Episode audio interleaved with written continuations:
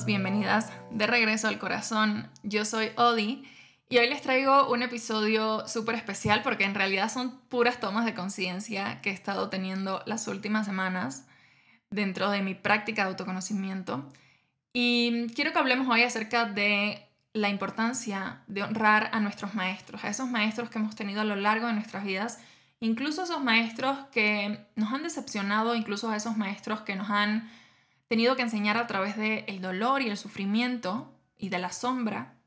Y también quiero que hablemos sobre las primeras enseñanzas, sobre la importancia de regresar a esas primeras enseñanzas que tuviste cuando comenzaste en tu camino de búsqueda espiritual o tu camino de conciencia.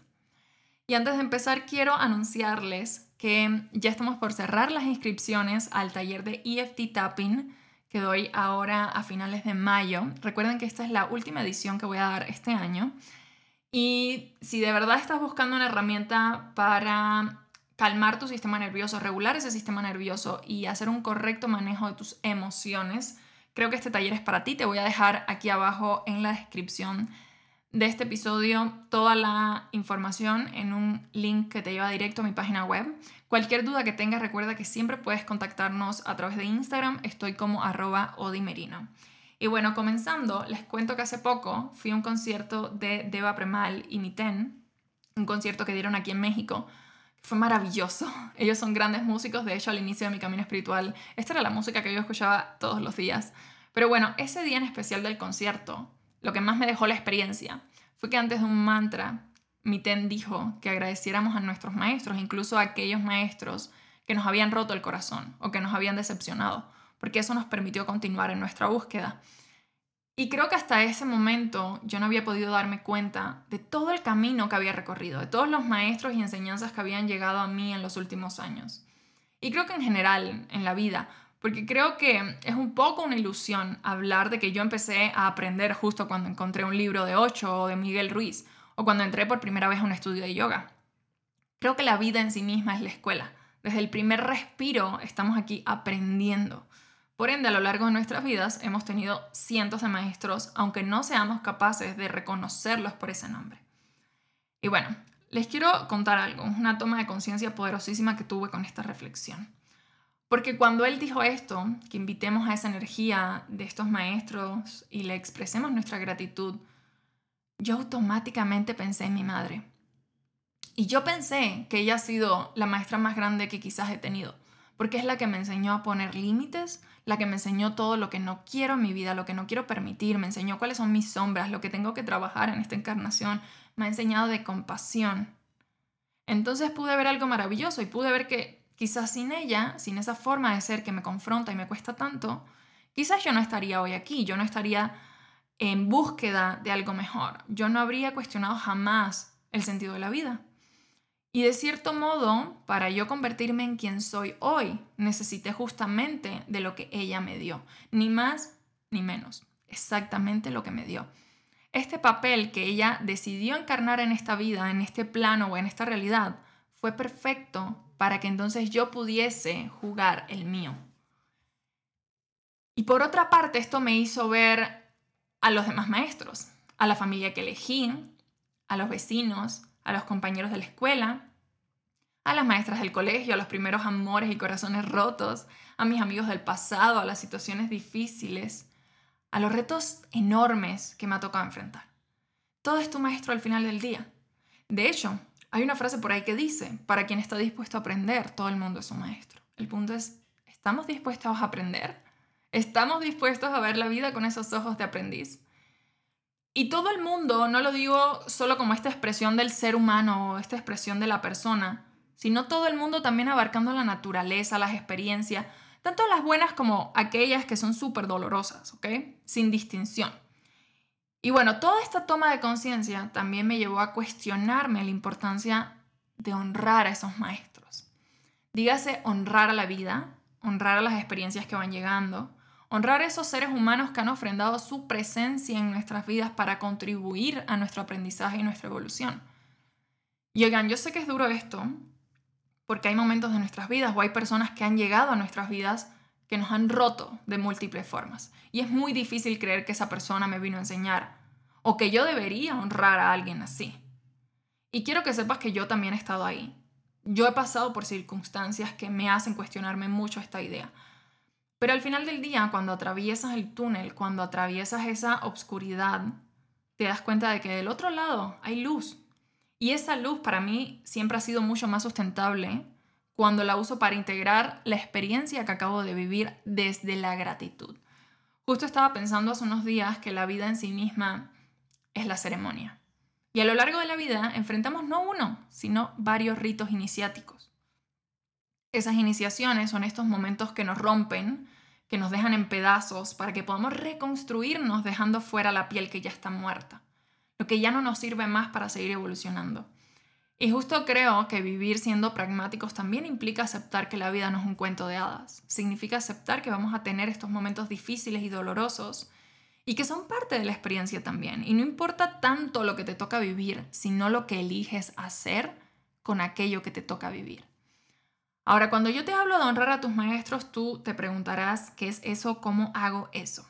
Primero, honrar a tus maestros no es ponerte de rodillas y besarle los pies a la gente que te ha hecho daño. No. Sino es tener la capacidad de ver como un espectador, como un observador, esta experiencia o esta película desde afuera, sin identificarte con la víctima de la situación. ¿ok? No identificarme con el papel de víctima de la situación y sino ver todo desde una perspectiva un poquito más elevada. La mejor forma que yo he encontrado de honrar a mis maestros, o sea, yo en mi experiencia, ha sido a través de tomar conciencia y agradecer todo lo que me enseñaron, incluso lo malo, incluso eso que me dolió. Y justo ahora que hablamos de enseñanzas, eh, otra cosa que he estado trabajando mucho es en regresar a mis primeras enseñanzas, regresar a la base de todo. Esto ha sido una gran toma de conciencia las últimas semanas y se las quiero compartir porque de verdad ha sido un gran cambio de perspectiva y ha sido un bálsamo poder regresar a esto. Y esto surge especialmente cuando yo comienzo a sentirme bombardeada de información. A ver, no sé si a ustedes les está pasando esto, pero el mundo del wellness hoy en día está siendo una pura mercadotecnia. ¿Se han puesto a pensar cuántas cosas nos dicen hoy en día sin las cuales no podemos vivir desde ese espacio bastante absolutista. No sé si se han dado cuenta, pero es como licuado para esto, adaptógenos, eh, miles de cosas que nos venden hoy como necesitas esto. Si no tienes esto, no vas a estar bien y no vas a ser feliz y entonces no vas a estar correcto. Y me viene mucho em, esto que se puso muy de moda ahora del Wim Hof Method. Em, oigan, esto yo lo hacía hace años, hace como cuatro años, yo ya estaba practicando Wim Hof y recuerdo que en ese tiempo no veías a casi nadie hablando de estos, al menos no aquí en Latinoamérica. Y lo que pasó fue que de repente se volvió este súper negocio y de repente medio mundo ahora es facilitador de un método cuando, cuando es mentira. Porque llenar una tina con hielos y meterte tres minutos no te hace facilitador de una herramienta. O sea, son gente que no se está yendo a certificar a Polonia con, con Wim Hof. Pero bueno, siento que no sé, siento que la industria del wellness secuestró las herramientas que por tantos años estaban usando y las ha como que, no sé, como que vuelto esta gran mercadotecnia espiritual, como me gusta decirle. De hecho, otro ejemplo súper fuerte que hay hoy en día es este tema del breathwork. Medio mundo ahora es facilitador de breathwork cuando esto viene en realidad de los pranayamas que aprendes cuando estudias en yoga. O sea, si ustedes han tomado certificaciones de yoga, eh, ven esta parte de los pranayamas y esto ahora lo separaron de, toda la filosofía yógica y te lo venden como breathwork y no tiene como toda esta otra base que si lo tomas dentro de una certificación de yoga sí te lo dan y es súper profundo y súper poderoso. Y a ver, yo no digo que esté mal. De hecho, a mí me hace súper necesario que existan estos movimientos porque muchísima gente lo necesita. Vivimos en una sociedad ansiosa, estresada, que necesita herramientas para regularse. Pero aquí la cuestión es cuando se volvió un negocio y un marketing espiritual, cuando no se comparte la, herramienta desde este espacio de conciencia y experiencia. Por ejemplo, aprender Nadi Sodana con un nombre astético en inglés no te hace facilitador, no te hace un terapeuta y no te da permiso para decirle a alguien que le vas a cambiar la vida y que eso es lo que tiene que hacer sí o sí, ¿ok? ¿Y a qué voy con esto? Porque sé, que me desvío a veces. Sucede que con tanto ruido que hay allá afuera, de haz esto, haz lo otro, certifícate en esto, certifícate en lo otro, y ven aquí y tal ceremonia y tal otra cosa, es súper fácil perdernos a nosotros mismos, perder nuestra propia voz, perder nuestra propia sabiduría. De hecho, algo que he podido darme cuenta es que con el paso del tiempo vamos adquiriendo tanta nueva información que quizás pasa que se nos olvidan las primeras enseñanzas, las cuales son justamente las que nos acercaron a este camino de conciencia. Y hoy quiero recordarte la importancia de regresar a las bases cuando estamos perdidos. Buscar alimento en las raíces que un día sembramos y en aquellas enseñanzas que un día nos tomaron de la mano. Recuerdo cuando yo fui por primera vez a un estudio de yoga y sentí que quizás era un error. Yo no entendía de qué se trataba aquello. Yo no quería formar parte de un nuevo dogma religioso, yo solo quería estar bien. Y recuerdo que después de 50 minutos de mover mi cuerpo sintiéndome el hombre de hojalata, me encontraba en esta postura de meditación y recuerdo que el maestro pidió que agradeciéramos a nuestro cuerpo por haber venido a practicar, que agradeciéramos por todo lo que teníamos y también por lo que no teníamos. Y recuerdo que me lo tomé súper en serio y pensé en cada cosa por la cual estaba agradecida, incluso cuando mi vida no estaba en su mejor momento. Y ahí pude darme cuenta de las bendiciones a pesar de la tormenta. Ahí fue creo que la primera vez que yo pude empezar a, percibir como todos estos aprendizajes, a pesar de que hayan muchas cosas que estén mal en mi vida, siempre me están enseñando algo, ¿no? Y no sé, creo que este acto de gratitud fue lo que me hizo querer regresar al día siguiente y moverme torpemente por otros 50 minutos en espera de esos 10 minutos de gratitud al final de la clase.